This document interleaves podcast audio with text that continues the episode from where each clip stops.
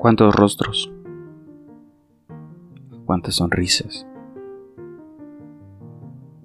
¿De cuánto nos estamos perdiendo por miedo?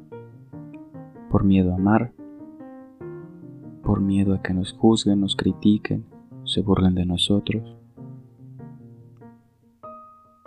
Empatía es comprender que si algo va mal con una persona, es porque tal vez no le esté pasando bien y tal vez ni ella misma lo sepa ni lo entienda, porque nos da miedo, nos da miedo ver hacia adentro,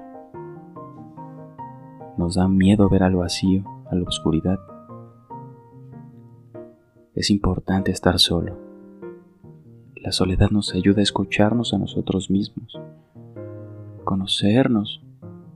¿Quién no se conoce? Todo el tiempo estamos cambiando todo el tiempo estamos creciendo, todo el tiempo estamos aprendiendo nuevas cosas.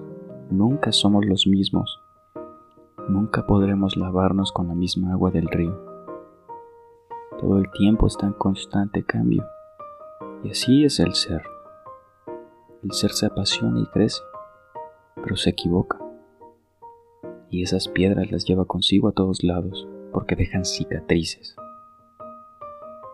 Las cicatrices son aquello que nos enseña a crecer y a sobreponerse en la adversidad. No sabemos cuánto nos queda, ni qué habrá mañana, ni qué hay en la oscuridad, ni qué hay más allá de las estrellas. Pero entre más adentro vayas de ti mismo, más entenderás el exterior, porque es un reflejo de nuestra conciencia. El mundo no es como es, el mundo es como nosotros somos porque nosotros lo interpretamos. Inclusive algunas veces los sentidos están alterados, la conciencia. El verde que tú ves puede ser otro color para otra persona. Nunca confíes en tus sentidos. Confía en esa intuición que está dentro de ti.